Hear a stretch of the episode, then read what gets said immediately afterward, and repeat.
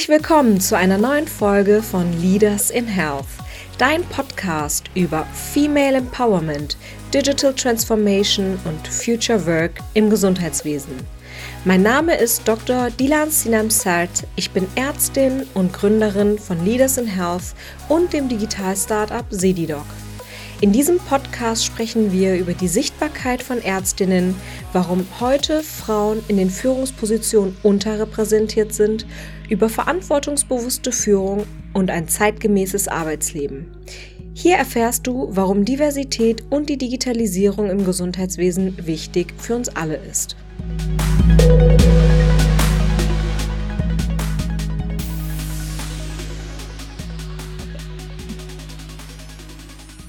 Liebe Dana, ich freue mich total, dass wir heute den Podcast gemeinsam drehen und dass du heute mit dabei bist. Wir hatten ja zuvor ähm, unser neurochirurgisches Event und es war uns eine große Freude. Du hast an dem Event teilgenommen und wir wollten unbedingt ähm, noch dich vorstellen, unserem Netzwerk. Und ich freue mich total. Ja, ich freue mich auch sehr, äh, liebe Dilan. Äh, mein Name ist Bogdana Sohorska. Ich bin äh, geschäftsführende Oberärztin an der Sana-Klinik Duisburg in der Neurochirurgie.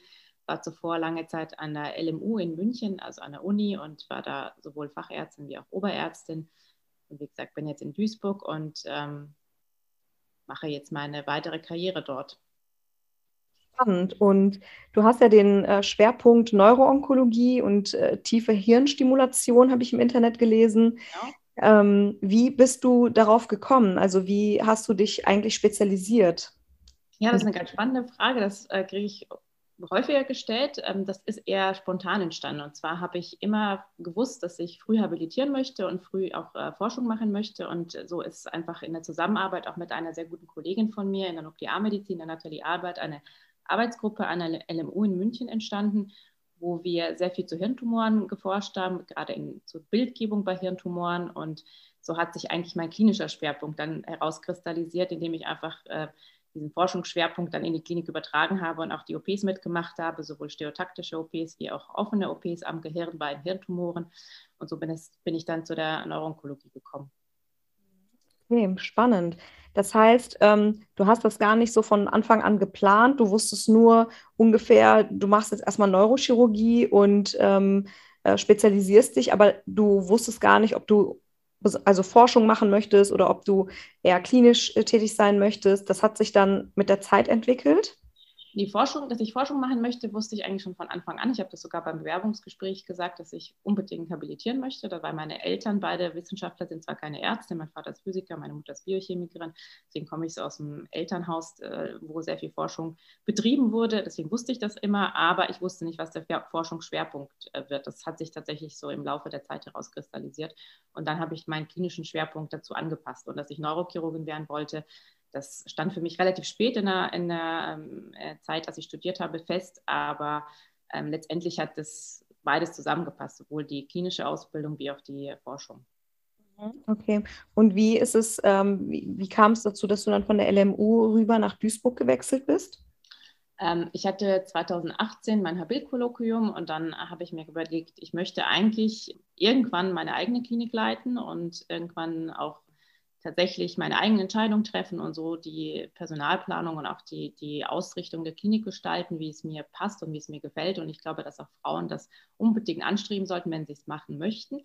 Und ähm, dann habe ich mir überlegt, okay, was fehlt mir dazu? Mir hat dazu zum Beispiel vaskuläre Neurochirurgie gefehlt. Das ist etwas, was man auf jeden Fall können muss, also Aneurysmenklippen als Chef. Und ähm, ich habe sehr viel von Duisburg gehört, weil das sehr viele äh, Chefs, die aktuell auch Chefs in, in Deutschland sind in der neurochirurgischen Landschaft, dort ihre Ausbildung gemacht haben. Und es gab einfach eine Stellenanzeige ähm, und ich wurde sogar aktiv angeschrieben. Und dann habe ich mich unterhalten mit, dem, mit meinem jetzigen Chef, dem Professor Scholz, und der hat äh, mir gesagt, okay, er sucht genauso eine Person, die halt motiviert ist und irgendwann auch selber eine Klinik leiten möchte und er würde es mir gerne beibringen. Und dann hat es einfach gepasst und dann habe ich mir gedacht, warum nicht einfach raus aus der Comfortzone, wie ich es nenne, und ähm, ja, einfach sich was, äh, was Neues wagen und einfach mal gucken, dass die Ziele desjenigen, der einen mentort und ausbildet und deine eigenen Ziele zusammenpassen. Das ist immer eigentlich eine sehr gute Kombination. Das heißt, bei dir ähm, hast du Unterstützung gefunden durch ähm, deinen aktuellen Chef, äh, durch einen Mann und ähm, Hast du so eine Unterstützung auch vorher schon mal erfahren oder ähm, hat sich das jetzt erst entwickelt? Witzigerweise, als ich äh, Studentin war, ich habe in Magdeburg studiert ähm, und dann habe ich nach, mich nach einer Doktorarbeit umgeguckt und hab, bin dann auf die Neurologie gekommen, das Thema sich spannend angehört hat und der Chef der dortigen Klinik damals, der Professor Heinze, ähm, war jemand, der für mich immer noch ein Vorbild ist in Sachen ähm, in Sachen Führungskompetenz und auch in Sachen Mitarbeiterförderung. Und er ist bis heute noch mein Mentor und das ist so wirklich mein Vorbild für die, für die Ausrichtung, wie ich später vielleicht auch meine eigene Klinik führen möchte. Und der war auch menschlich. Das ist, war für mich einfach ein gute, gutes Beispiel. Und jetzt kann ich nur jedem empfehlen, dass man sich jemanden sucht, der oder vielleicht auch einfach spontan findet, der zu einem passt und der einen auch als Mensch fördern möchte und einfach interessiert ist, einen voranzubringen, weil er vielleicht etwas in einem sieht, was ähm, später Potenzial hat. Ja, das ist tatsächlich häufiger Thema bei unseren Events als auch bei den Podcasts, dass ähm, wir uns doch bitte von den Männern, die ja jahrzehntelang Netzwerken und schon Karriere machen, also die sind uns nun mal voraus. Wir konnten ja früher, also hat ja erstmal gedauert, bis wir überhaupt Medizin studieren durften, dann überhaupt operieren durften und jetzt also der nächste Schritt. Und ähm, da ging es bei unseren Events halt häufig darum, sich bei den äh, Männern das mal schön abzugucken, weil die machen es uns ja jahrzehntelang vor und nicht nur ähm, ja ähm, was ich auch immer wieder gerne wiederhole, ist die Rödelarbeit äh, zu übernehmen und super gewissenhaft zu arbeiten. Das gehört natürlich dazu, aber auch zu schauen, dass man eben sich unterstützen lässt, dass man auch seine eigene Person in den Vordergrund stellt und ähm, so hört sich das für mich an, dass du ähm, dich auch darauf konzentriert hast. Ja, das ist tatsächlich so, wie du schon ansprichst, Frauen sind eher so, dass sie tatsächlich schauen, dass zum Beispiel eine Station gut läuft, dass die Patienten gut versorgt sind, dass, dass alles äh, funktioniert und alles klappt und haben da viel mehr Verantwortungsgefühl. Während Männer sagen, ja, ich will jetzt eine tolle OP machen und macht schon jemand anders die Arbeit. Ja? Und das, man sollte halt eine Balance dazwischen finden, zu sagen, okay, jetzt habe ich die Station organisiert und es ist mir auch wichtig, aber ich will auch weiterkommen, ich will auch die OPs machen. Man muss es auch einfordern, muss sagen, hier, ich habe gestern die Station super gemanagt, heute ist mein OP-Tag und heute werde ich das auch machen. Und da vielleicht auch nicht so zögerlich sein oder ein bisschen ängstlich sein oder denken, das passt jetzt nicht, weil man denkt sich, ja, das macht man eigentlich nicht, dass man irgendwie Leute aktiv auffordert oder anspricht, dass man jetzt irgendwie das einfordert. Aber ich kann es nur empfehlen, man sollte es so machen und es kommt eigentlich auch ganz gut an. Also aktuell bin ich auch bei uns in der Klinik die OP-Planerin. Und ähm, ich finde das eigentlich ganz gut, wenn Leute aktiv sagen, hey, da ist so eine OP, das, ich habe den Patienten gesehen, ich würde es gerne machen oder ich finde die OP spannend, könnte ich denn mitmachen? Man kann immer nett fragen und dann kommt man auch so ganz gut ähm, weiter und kommt auch voran. Muss nicht immer so äh, arrogant wirken. Das ist manchmal bei Frauen so, dass man denkt, oh Gott, das ist jetzt irgendwie nicht angemessen.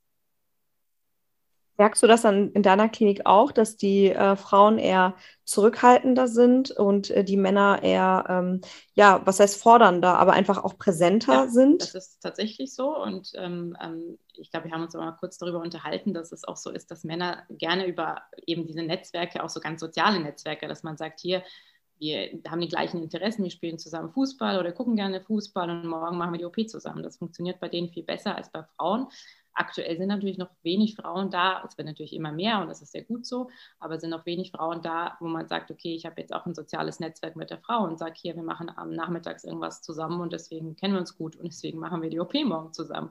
Und ähm, da sollte man einfach viel ja, offener sein und auch viel äh, aktiver werden als Frau.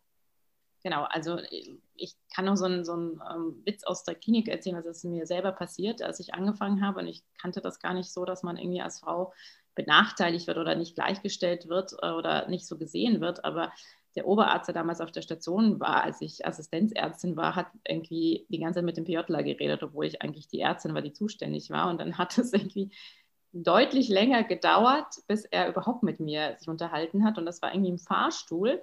Da sind wir hochgefahren, die Station befand sich im neunten Stock und ich bin immer mit dem Fahrrad gekommen und er auch. Und dann war noch ein anderer Patient im Aufzug und dann hat er die ganze Zeit äh, gewartet, bis derjenige ausgestiegen ist. Und ich dachte, jetzt gibt es irgendeinen Anschiss, dass ich irgendwas gemacht habe und deswegen wollte er es nicht vom Patienten besprechen. Dann hat er gesagt, Mensch, Frau Soroska, Sie kommen ja auch mal mit dem Fahrrad. Und dann war das das erste Mal, dass er wirklich mich als, als tatsächlich Kollegin wahrgenommen hat. Und ab da ging es. Aber das ist halt so irgendwie, es braucht eine Anlaufzeit offensichtlich, dass man irgendwie auf eine Ebene kommt, das miteinander kommuniziert und ähm, wahrgenommen wird. Und äh, das machen halt Frauen einfach ähm, leider viel weniger. Das Thema ist ja, dass unsere jungen Kolleginnen, so wie du es auch beschrieben hast, ne, dass es in deiner Klinik auch ähnlich ist mit den Frauen und den Männern, dass, dass die sich tatsächlich ja, mh, Learnings mitnehmen, ne, aus den Podcasts oder aus Leaders in Health, dass die halt diesen Mindset-Wandel mhm. einfach auch machen, damit sie vorankommen, ne, damit sie einfach auch mal trauen, sich, äh, sich trauen anzusprechen und nicht nur in der zweiten Reihe ja. mitmachen. Ich glaube, das ist ganz wichtig. Wir haben jetzt bei Leaders in Health so eine Kursreihe ähm, angesetzt. Das nennt sich auch Mindset-Wandel. Und da soll es auch konkret darum gehen, also es ist eher gerichtet für junge Kolleginnen, da soll es auch genau konkret um dieses Thema gehen. Ne? Also sich selbst präsentieren mhm. können. Also nicht nur einen Vortrag halten oder sowas, sondern wirklich mal bewusst sein über sich selbst und dann dahin gehen und sich zeigen, mhm. sichtbar sein, präsent sein und nicht nur eben diese Rödelarbeit äh, übernehmen. Ich glaube, das kann äh, den jungen Kolleginnen schon ganz, ganz gut helfen. Ja, was man auch äh, häufig beobachtet bei solchen Sachen, dass die Männer da geschickter sind, zwar Arbeit, die sie gar nicht selbst gemacht haben, als ihre eigene zu präsentieren. So wie wir haben jetzt ähm, das und jenes gemacht und das ist dabei rausgekommen. Dabei ist überhaupt kein Anteil gemacht worden. Meistens kennen sie sich da gar nicht so gut aus. Und das Witzige ist, man muss halt lernen, wie man damit cool umgeht, dass man nicht irgendwie zickig rüberkommt oder irgendwie äh, als, als, als äh, Frau, die sich benachteiligt fühlt, sondern einfach cool damit umgeht und sagt, ach Mensch, das habt ihr gemacht und was genau habt ihr denn da gemacht? Und ähm, da, da, kommt meistens schon raus, dass man da gar keinen großen Anteil hatte und man kann es auch, wie gesagt, auf eine nette, aber auch coole Art und Weise machen. Das kann ich nur empfehlen, dass man da nicht irgendwie genervt ist oder dann gleich sagt, Mensch, äh, hier bin ich, sondern einfach cool versucht, wirklich drüber zu stehen.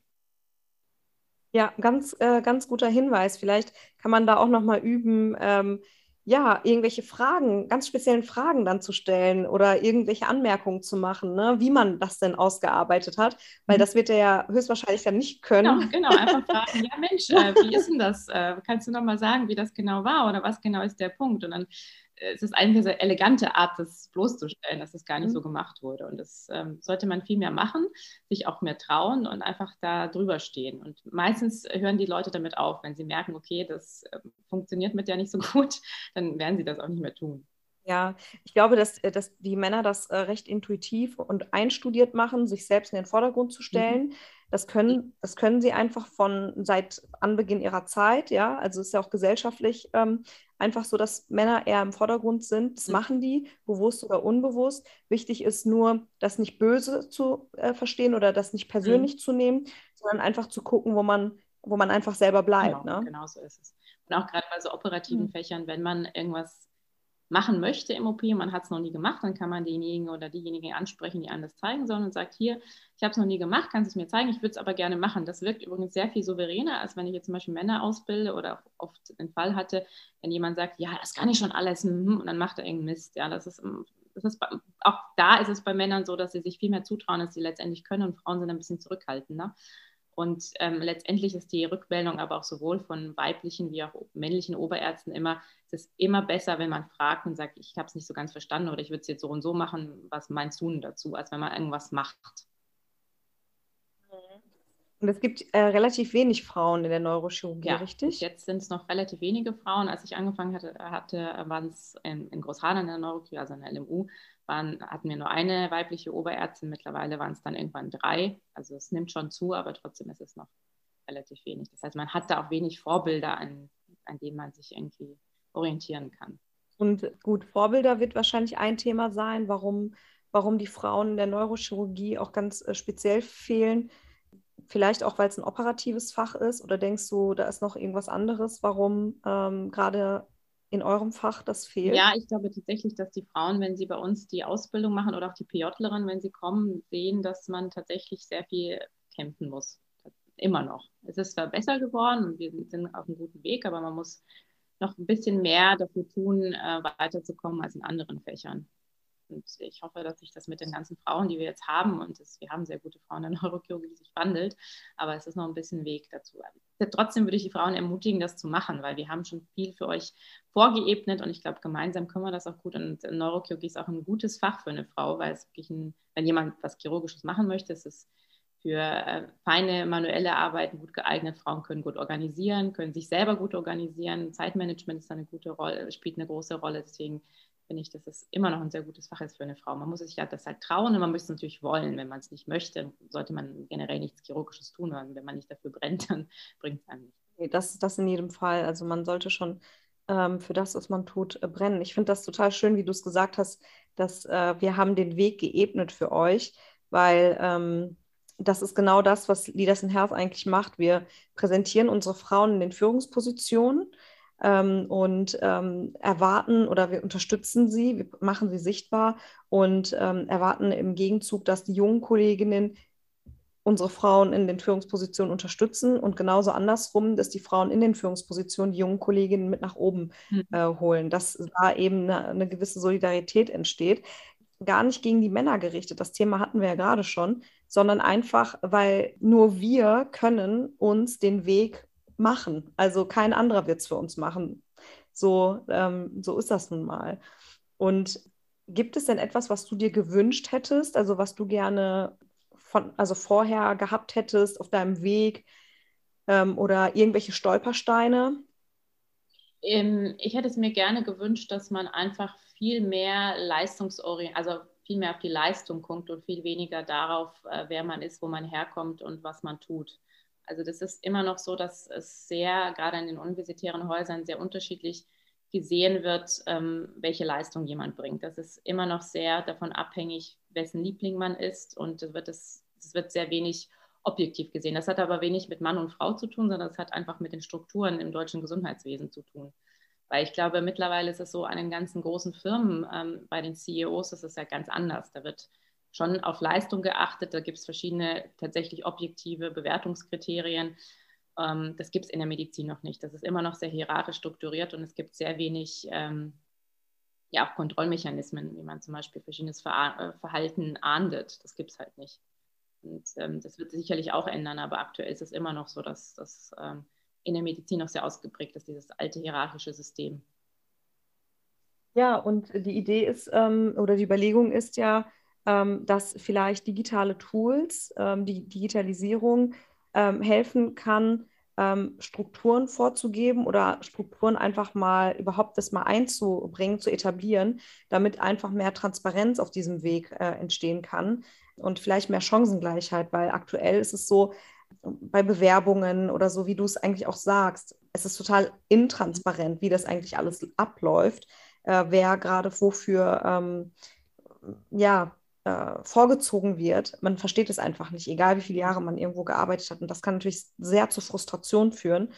Und diese Frustration können wir uns eigentlich volkswirtschaftlich auch gar nicht mehr leisten, äh, weil wir brauchen jede Ärztin und jeden Arzt.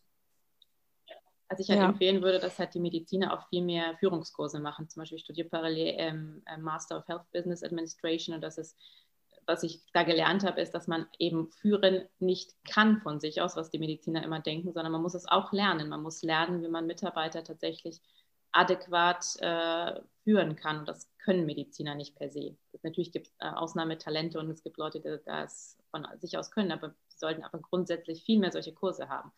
Und das haben wir halt weder im Studium noch irgendwie in unserem weiteren Berufsweg. Das sollte man, glaube ich, meiner Meinung nach auf jeden Fall anstreben, dass man das wenn dann selbst sich aneignet durch irgendwelche Kurse. Es gibt ja ein breites Angebot mittlerweile.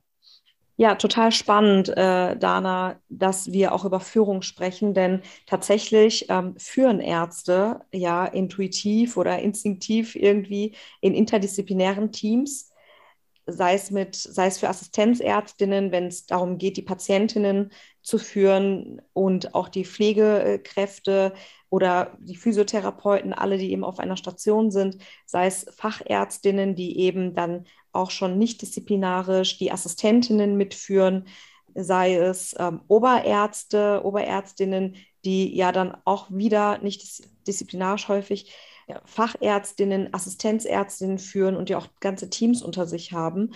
Und ohne dass wir es je lernen in, im Studium äh, oder eben sonst irgendwie übernehmen wir diese Rolle. Und deswegen denke ich, dass das ein, ein ganz wichtiger Punkt ist, dass wir lernen, was eigentlich Führung ist und ja, wofür man das eigentlich macht. Ne? Also man hat ja dann als Führungsperson irgendein Ziel vor Augen.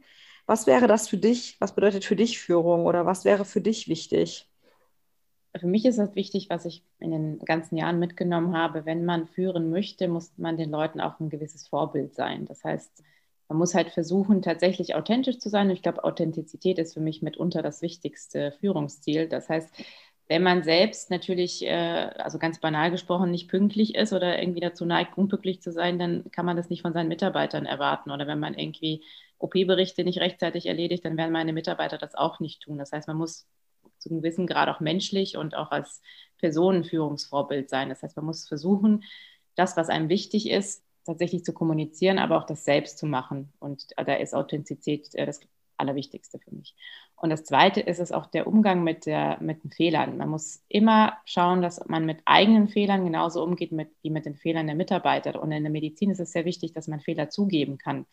Das heißt, ähm, Fehlerkultur ist ganz wichtig, weil wenn ich, natürlich kann ich was falsch machen, das, wir sind alles Menschen und gerade bei so Berufen wie gerade in der Chirurgie ist es sehr wichtig, dass man einfach mit diesen Fehlern gut umgeht. Das heißt, es können, kann jeden Fehler passieren, es kann genauso mir ein Fehler passieren wie meinen Mitarbeitern man muss einfach offen damit umgehen. Das heißt, man muss sagen, okay, das kann jedem passieren. Man, die, die Mitarbeiter müssen in der Lage sein, es eben auch offen zuzugeben und keine Angst davor haben, das zuzugeben, weil nur daraus kann man lernen. Und das ähm, entsteht immer, diese Führungskultur entsteht immer, ähm, diese Fehlerkultur entsteht immer, wenn man tatsächlich auch als Führungspersönlichkeit zu seinen eigenen Fehlern steht und sagt, hier, mir ist das auch mal passiert, so und so habe ich dann das ähm, gemanagt. Und es gibt immer einen Ausweg und kann immer gemeinsam einen Ausweg finden. Das sind meine beiden Punkte, die ich sehr wichtig finde. Ja, absolut. Das sind, ähm, das ist super wichtig, ähm, auf dem Schirm zu haben. Was ist eigentlich meine, meine Vision? In mein, also meine Führungsvision, was ist meine Mission und wie rolle ich das eben aus, um damit mein gesamtes Team versteht, warum machen wir das eigentlich? Warum kommen wir hier Tag für Tag zusammen? Klar, wir sind Ärztinnen und Ärzte und es versteht sich irgendwie von selbst, dass man dort äh, irgendwie ähm, äh, präsent ist. Aber äh, im Grunde sollte eigentlich jede Abteilung das für sich definiert haben und das Team äh, mit dran glauben, damit eben alle an einem Strang ziehen können überhaupt. Und das ist eben leider in der Medizin, wie du es auch schon sagst, ähm, noch nicht ähm, angekommen. Junge Kolleginnen äh, fordern aber immer mehr danach. Also die haben schon das Bedürfnis, viel zu lernen. Also die möchten viel lernen, sagen das auch an, aber eben unter neuen Bedingungen. Also nicht auf den Kopf schlagen und beibringen, sondern vorleben und beibringen, genauso wie du es eigentlich sagst. Was rätst du denn jungen Kolleginnen, wenn sie Karriere machen wollen in der Medizin? Hm, man hat ja immer keinen richtigen Plan am Anfang. Man lernt immer sehr viel dazu. Was ich ähm, retrospektiv immer raten würde, überlegt euch tatsächlich, was ihr genau wollt und kommuniziert das frühzeitig. Das heißt, wenn ich zum Beispiel Forschung machen möchte oder habilitieren möchte, sollte ich das äh, meinem Vorgesetzten auch mitteilen.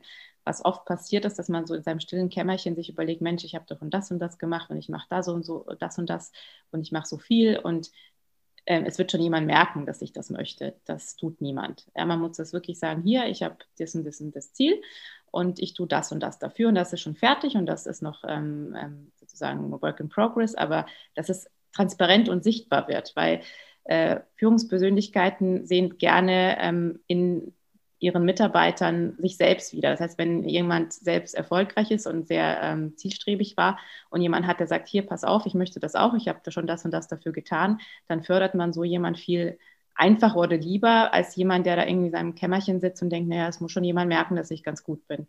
Das wird niemand tun. Das heißt, sagt das einfach ich möchte das und das und kommuniziert das einfach klar. Ich glaube, das ist ein äh, super guter Hinweis ähm, als, als Abschluss auch für, äh, für die jungen Kolleginnen, dass sie das anbringen, also dass sie es wirklich auf die Tagesordnung bringen und sagen, was sie eigentlich selbst erreichen wollen. Ich glaube, dass das auch sehr gut ankommen wird äh, bei den äh, Führungspersonen, äh, dass man sich eben seine eigenen Ziele setzen kann und diese auch einfordern kann und einstehen kann. Ja, sehr schön. Ja, Dana, ganz lieben Dank ähm, für diesen, für unseren Podcast. Es war sehr erfrischend, sehr inspirierend. Ich hatte ganz viel Freude und bin super gespannt auf das Feedback, das wir dann darauf erhalten werden. Vielen lieben Dank, hat sehr viel Spaß gemacht, mit dir darüber zu reden. Dir hat der Podcast und die Initiative gefallen? Welche Themen sind noch relevant? Du möchtest mehr zum Thema Innovation im Gesundheitswesen wissen? Auf www.leadersinhealth.de oder bei Instagram und Facebook unter Leaders in Health gibt es alle relevanten Informationen zu unseren Events, den Podcasts und unseren Referentinnen. Ich freue mich auf dein Feedback und auf die nächste Folge mit dir. Deine Dilan. Abonniere unseren Podcast, folge uns auf Instagram und empfehle uns weiter.